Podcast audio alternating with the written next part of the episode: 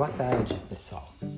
Aqui é o professor Edson e uma ideia, né, que a nossa vice-diretora Kátia já teve muito boa, né, de passar alguns textos para vocês.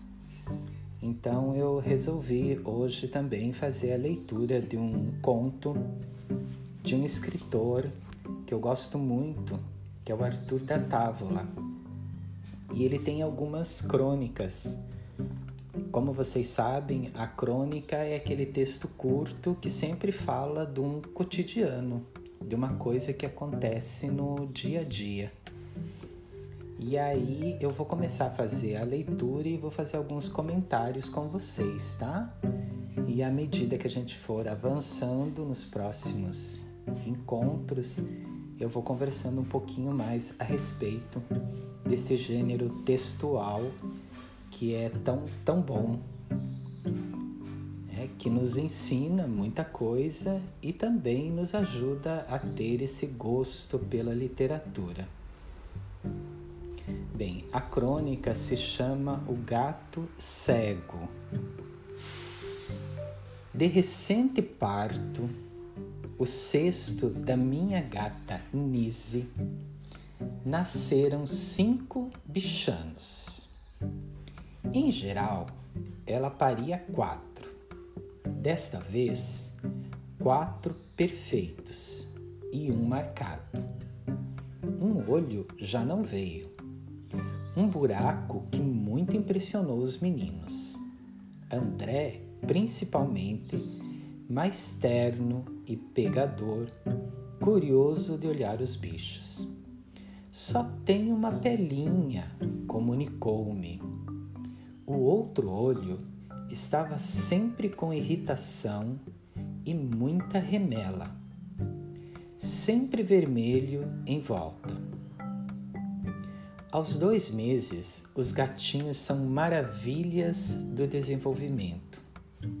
Ah, se tivéssemos aos dois anos o desenvolvimento motor, a perfeição anatômica dos gatos saltam de inimagináveis alturas, alcançam várias vezes a dimensão do próprio corpo, sobem, afinham unhas, procuram a vida, excitam o aprendizado e a curiosidade em cada ressalto da sala, em cada canto.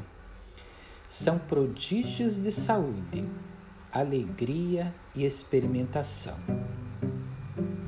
O gatinho cego de um olho parece com certos meninos precocemente marcados pelo medo, pela deficiência da alegria da vida.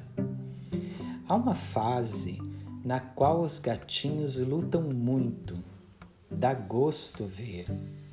Verdadeiras aulas de judô pela soltura do corpo, a rapidez do golpe, o uso independente dos músculos, de alavancas e soluções inimagináveis por quem, como homem, se endurecem apenas duas ou três reações físicas instintivas, sem jamais variar o repertório de soluções ao alcance. O gatinho cego salta, corre, mas sempre temeroso. Quando os demais, inscientes da sua limitação, brincam de lutar, ele, tal e qual uma criança fingindo naturalidade, luta, mas por se afastar dali, para ficar em paz para as pesquisas, as terríveis e intensas pesquisas buscando adaptar o olfato às situações da vida, buscando ajustar o comportamento anatômico e as reações musculares à falta do olho.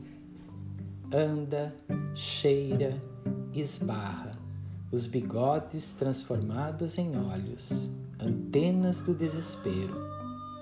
Mas é um gatinho, bem-humorado corre, brinca, faz tudo. Ele não sabe que é cego. Pensa que a vida é assim. Então tá aí, né? Uma próxima oportunidade, eu espero continuar esse conto é, com vocês, tá bom? E falando um pouquinho mais sobre esse gênero textual que é a crônica, tá ok? Mais uma vez, desejo que vocês estejam bem, que vocês continuem se cuidando, cuidando dos seus familiares.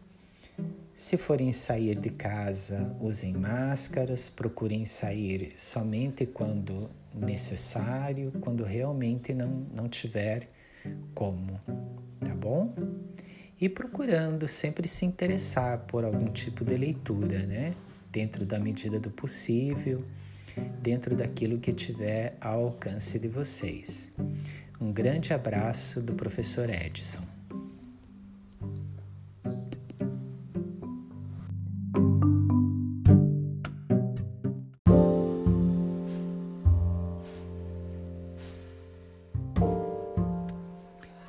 Toda terça-feira tem um podcast para vocês.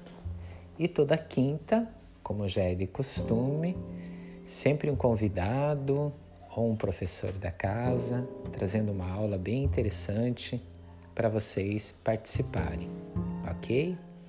Aqui é o professor Edson, em nome de todos os professores e da equipe gestora do Colégio Alaor Coutinho.